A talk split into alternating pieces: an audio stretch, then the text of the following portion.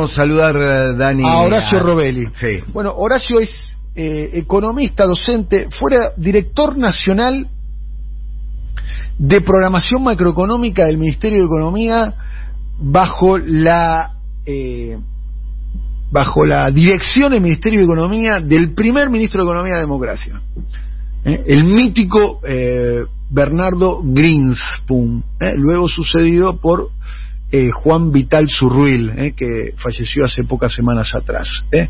Robelli, Horacio Robelli es un economista muy interesante, eh, yo lo, lo sigo a, a, través de las diferentes entrevistas que da y la verdad por eso tenía ganas de conversar con él. Eh, y bueno, se va a sumar Rulo a la, a la conversación. Sí.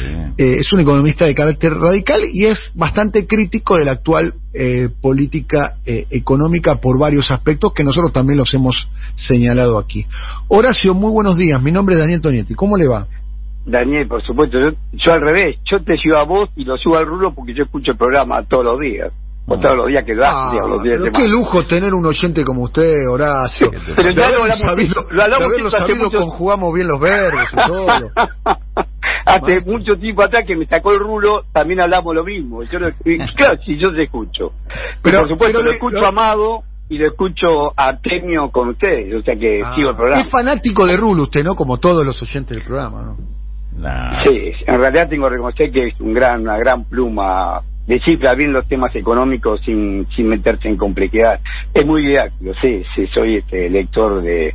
Ahí está que soy lector de él.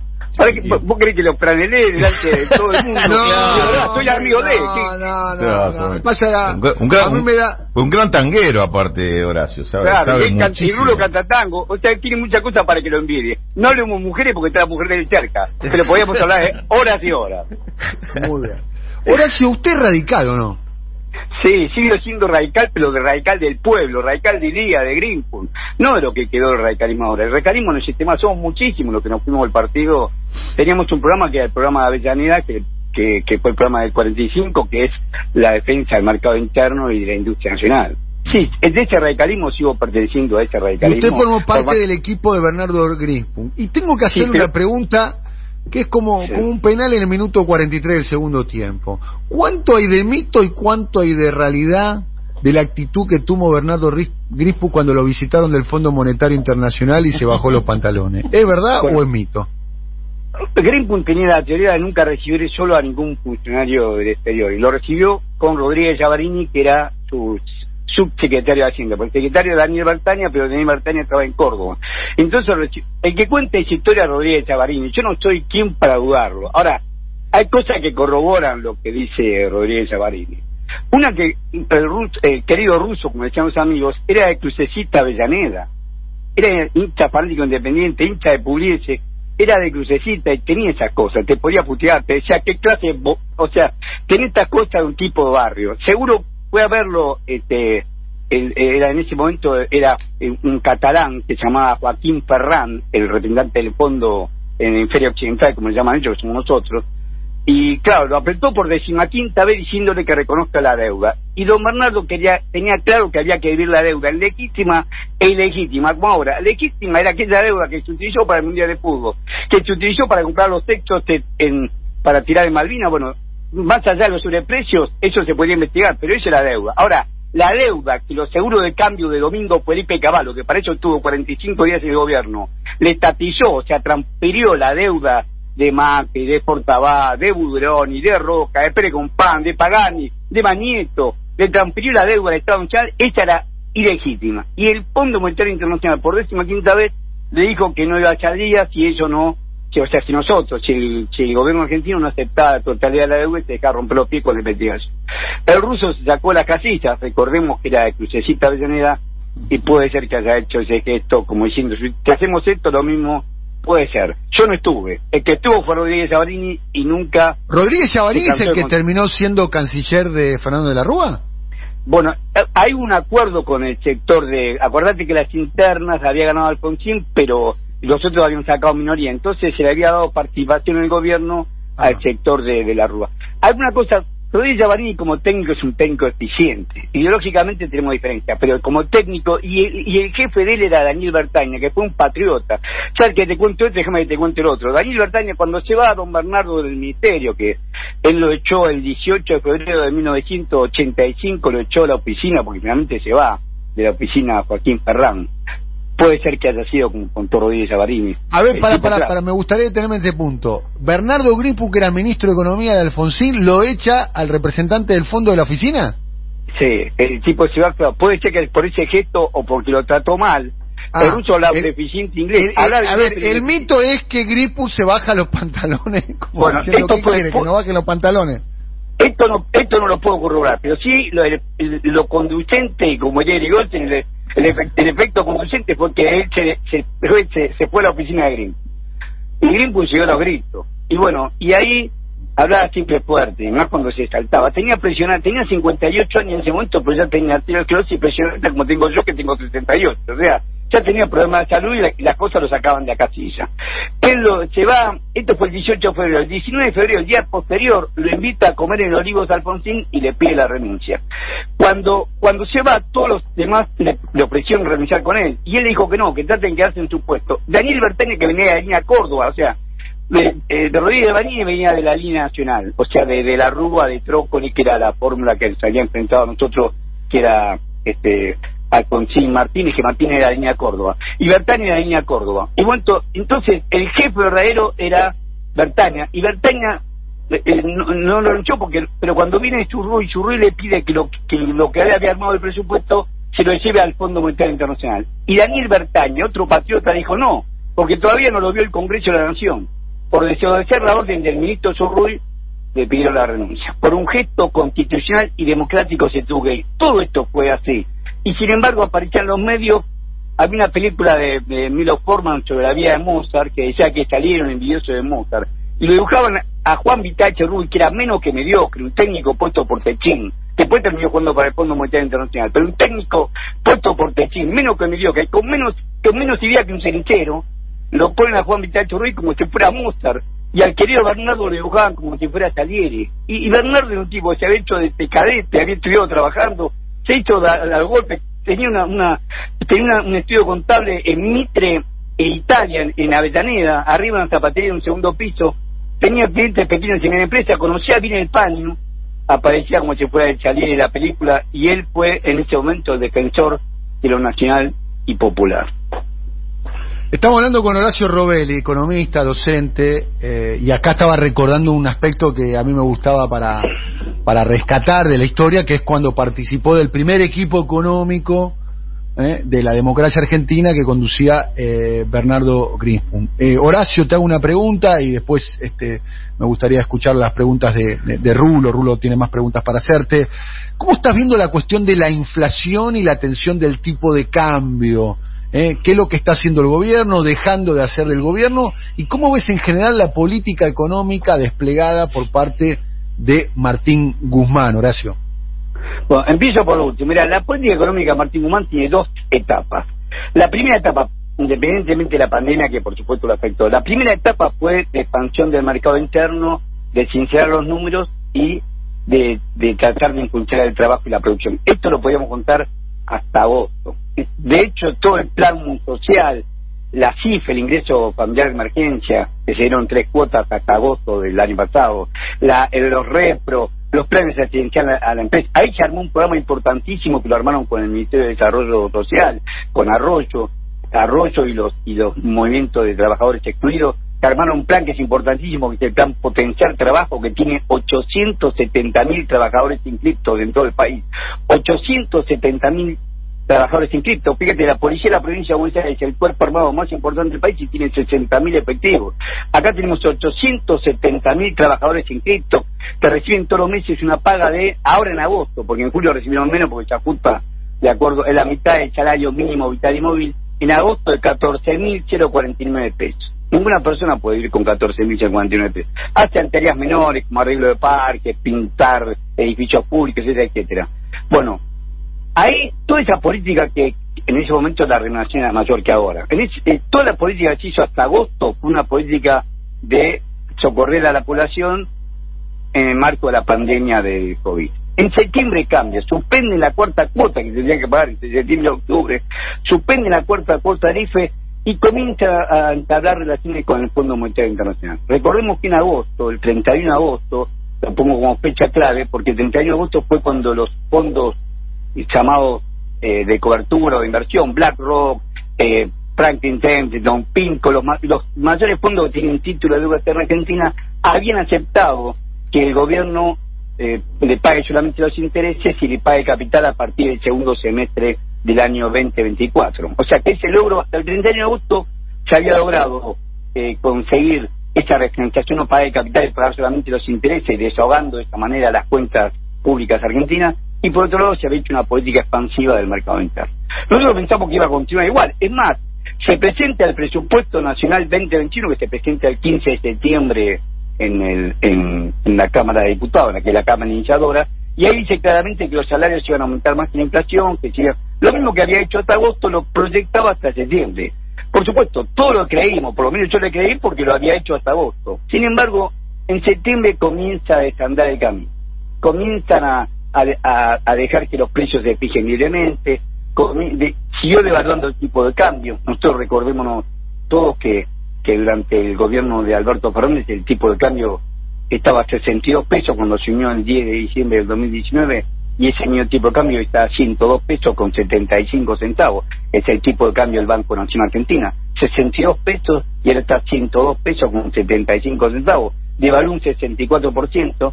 Y en la economía argentina hay una importante correlación entre la devaluación y la inflación. Las dos se retroalimentan. La hiperinflación de Alfonsín fue fruto de la hiperdevaluación. Cuando Machinina, que era presidente del Banco Central, dijo no podemos vender más ningún dólar, estaba, eso fue el 6 de febrero de, 1900, de 1989, el dólar estaba a 17 australes con 72 centavos. En abril, cuando asume el viejo Pugliese, pasó los 100 australes, cuando asume Menem, la presidenta de la entrada, 650 australes, y termina a 10.000 australes el 1 de abril del 91. En un poco más de dos años, pasó de 17 australes con 62 centavos a 10.000 australes en el, en primero de abril del 91. Esa es la famosa hiper de Alfonsín, ¿no?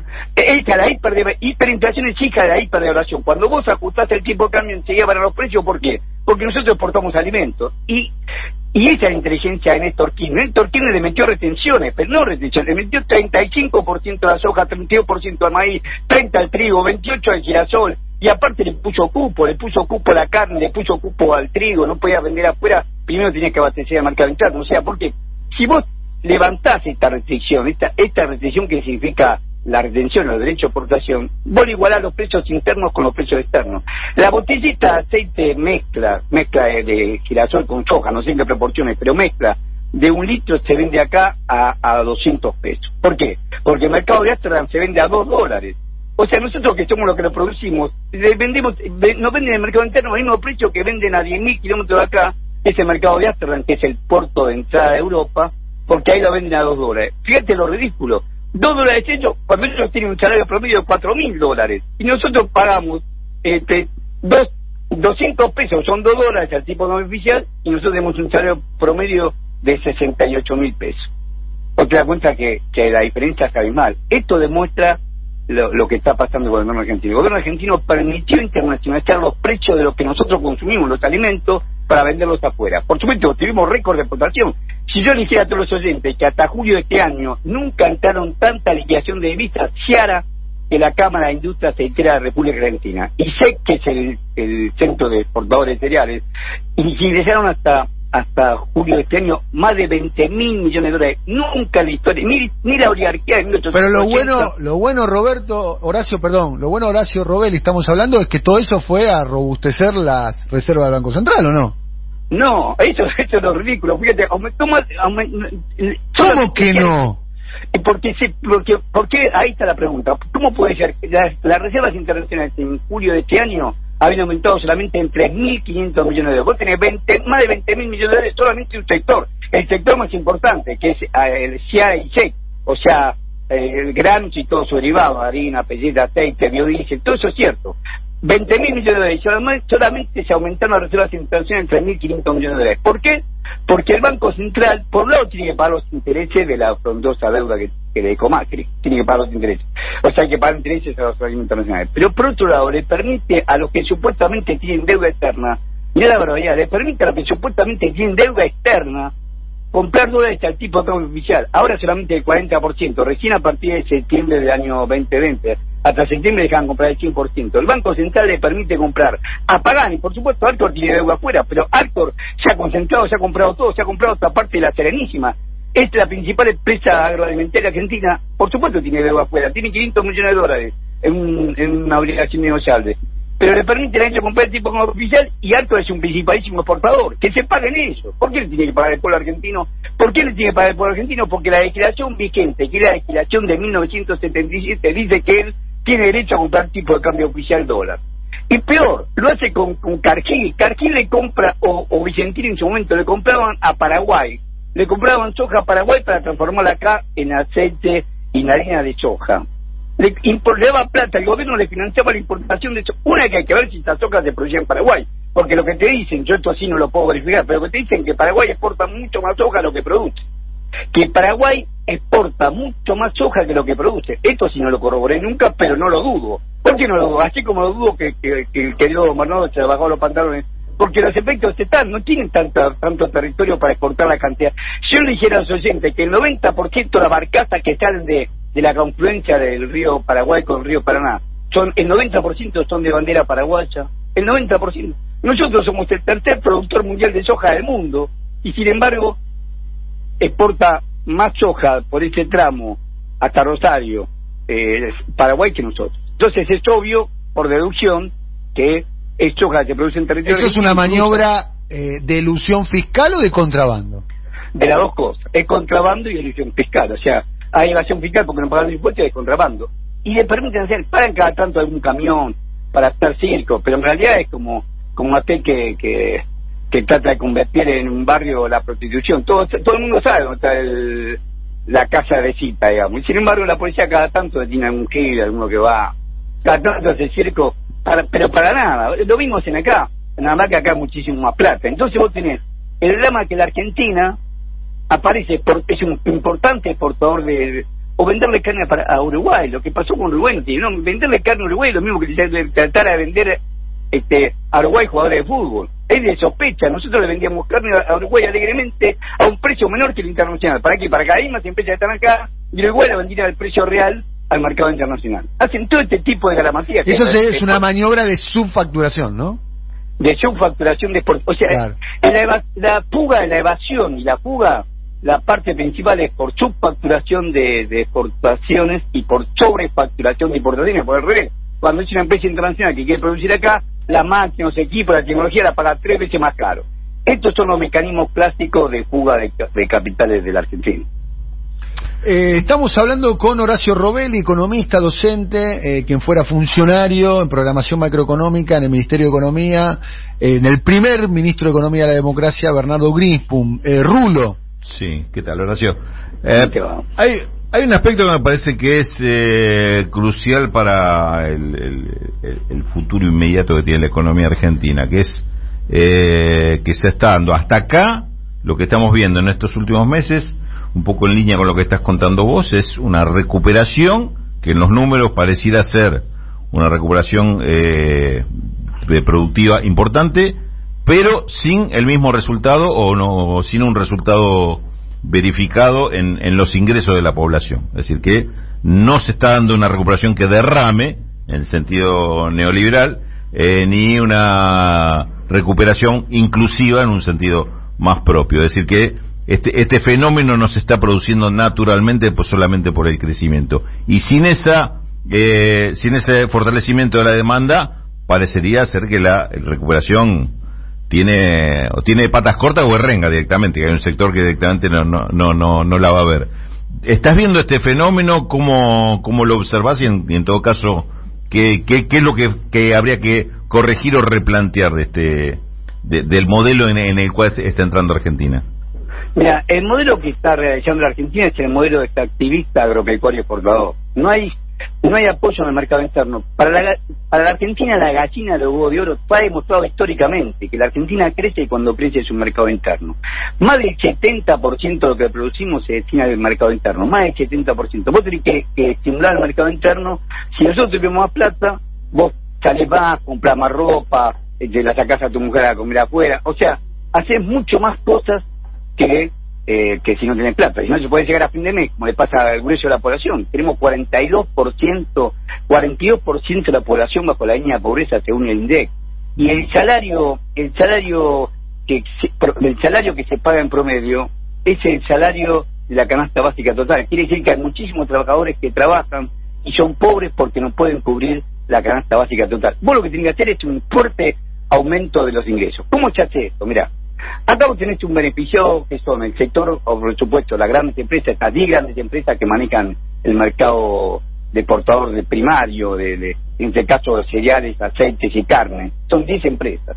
Nueve empresas y, un, y el consorcio ABC, que es el que nuclea grandes empresas de venta de carne. Son 10 grupos económicos que son los que tienen el 90% de las exportaciones agroindustriales argentinas. 10 grupos económicos, 10 grupos económicos en los cuales BlackRock se reconoce tener participación en Glencore, que es una grandes empresas, compró la Quinusa Moreno, que hoy la rebautizó Viterra, etcétera, etcétera. Bueno, 13 llegó beneficiado y no lo controla. Y después tienes el, el sector bancario. El sector bancario es, es obvio que todo el país se, cae a pedazos, sin embargo el sector bancario no deja de ganar plata y que le paga el Banco Central. Por, el, por la carta de porte que tienen de poder utilizar los ahorros de la, de la población, captan esos ahorros de la población, se dan vuelta y se lo prestan al Banco Central y ganan plata con esto. Ellos le pagan al depositante a 30 días 32% y ellos le prestan al Banco Central en LELIC, en la famosa letra de liquidez del Banco Central, al 38%. Pero a 7 días, con lo cual a 30 días, como se acumula 7 más 7 más 7, es un 45% anual. Captan al 32% y prestan al Banco Central sin correr ningún riesgo el 45% anual. Entonces vos tenés una masa de LIC, la masa de LIC supera al día viernes pasado, que es el último volante del Banco Central, al día del viernes pasado supera los 2,2 billones de pesos. Si a eso le sumar los pases pasivos, que es lo mismo pero peor, porque son préstamos que los bancos le dan al Banco Central de 1 a 6 días, o sea, es peor todavía. Vos tenés ahí 3,9 billones de pesos. 3,9 billones de pesos. Es en pesos, pero si lo quisiéramos pasar a dólar al tipo oficial, más de 38 mil millones de dólares que, que no se prestan, que capta la, de las entidades financieras de ahorro de la población, saca del ahorro de la población y lo en los bancos. más de 38 mil millones de dólares. Es en pesos, pero equivalente a más de 38 mil millones de dólares. ¿Por qué no lo afecta? ¿Por qué no sé que el Estado intervenga esto? Que haga un Horacio, discúlpeme que le lo moleste. ¿Esto quiere decir que entre los bancos y los jubilados, como prometió el presidente de la Nación, cuál sería la elección real que se está haciendo? Y la, la demostración es que los jubilados apenas no llegan a cubrir la inflación, o apenas la cubren. Y en cambio estamos diciendo que, que la LELIC se multiplicaron por tres. Cuando asumió Alberto Fernández, la LELIC era un poco más de 700 mil millones de pesos. Hoy la LELIC son 2,2 billones de pesos. La LELIC se multiplicaron por tres. Eso es claramente que ganaron los bancos, los bancos por varios cuerpos. Pero déjame te contar lo siguiente, porque estos siguen ganando y no sabemos cuándo va a estallar esta bomba. Vos tenés ahí para prestar una masa disponible de plata de, como dijimos recién, 3,9 billones de pesos, o sea, un equivalente a más de 38 mil millones de dólares. Y recién decíamos cuando hablamos contigo al principio de que hay un plan muy interesante que hizo este gobierno, que es el, plan potenciar trabajo que tiene 870 mil trabajadores, cobran 14 mil pesos. ¿Por qué no le das, no le aumentás 55 mil pesos a estos trabajadores? No le estás pidiendo una fortuna, aumentarle solamente 55 mil pesos a estos trabajadores por mes para que cobren 69 mil pesos, que es la canasta básica total, para que no sean pobres y que hagan trabajo, ¿verdad? Según Emilio Pérsico, que es uno de los que nuclea a estos trabajadores, estos 870 mil trabajadores podrían hacer 260 mil viviendas por año. 260 mil viviendas por año.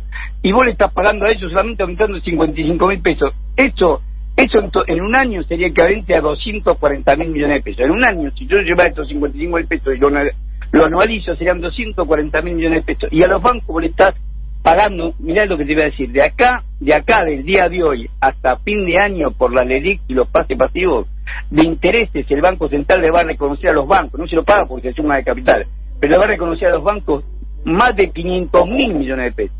O sea, vos por 240 mil millones de pesos le das trabajo a 870 mil trabajadores y construís 260 mil viviendas. Por 240 mil millones de pesos. Por más del doble de esa suma le pagas a los bancos por no hacer nada. ¿Por qué es esto? Porque el terror es que los bancos no se pasen a dólar. Entonces, para que los bancos no se pasen a dólar, le dan esta Marcel. Tienen la autorización para funcionar. Y son 10 grandes bancos pegados, porque no son no es todo el sistema, son 10 grandes bancos, siempre están muy concentrados, son 10 grandes bancos privados de los cuales los cuatro principales, que son el Santander Río, el, el Galicia, el Bilbao Vizcaya, que acaba compró el Banco Francés y Crédito Argentino, y el, y el Macro, en los cuatro tiene participación BlackRock. Larry Finn dijo que tiene que es socio de, de, de Santander, que acá Santander Río en España, y Bilbao Vizcaya, y que tiene el 18,8% del Banco Galicia, que tiene otra participación del Banco Macro. BlackRock, Larry Finn, su CEO reconoce que tiene participación en los cuatro grandes bancos que manejan la economía argentina. Entonces ahí se todo el cierre. ¿cómo puede ser? BlackRock tiene título de deuda interna, BlackRock tiene título de deuda externa, y BlackRock tiene participación en los cuatro bancos que son los que más se benefician haciendo este negocio espurio de darle plata al Banco Central para que quede movilizada y ganar plata con esto. Horacio, te agradecemos el contacto con nosotros. Muchas gracias, ¿eh? Al contrario, muchísimas gracias y de verdad, yo les escucho y escucho siempre las discusiones que tienen con Amado y con Artemio, otros dos grandes tipos. Muchísimas gracias.